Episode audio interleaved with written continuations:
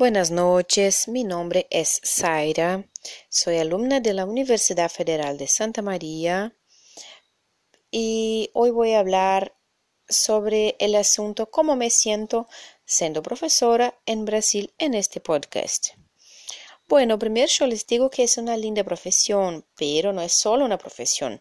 Nosotros en el papel de profesor muchas veces somos vistos como el padre, como la madre por aquel alumno como la psicóloga que ellos necesitan.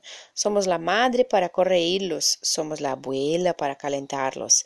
En fin, somos el espejo, el ejemplo para aquel inocente que está en formación. La profesión de profesor hoy en nuestro país no es tan valorada como merezca. Baja infraestructura para trabajar, poquísimo reconocimiento profesional, bajo salario, pero mismo así es gratificante ser profesor en Brasil. El sentimiento de saber que se está haciendo la diferencia en la vida del alumno no tiene precio.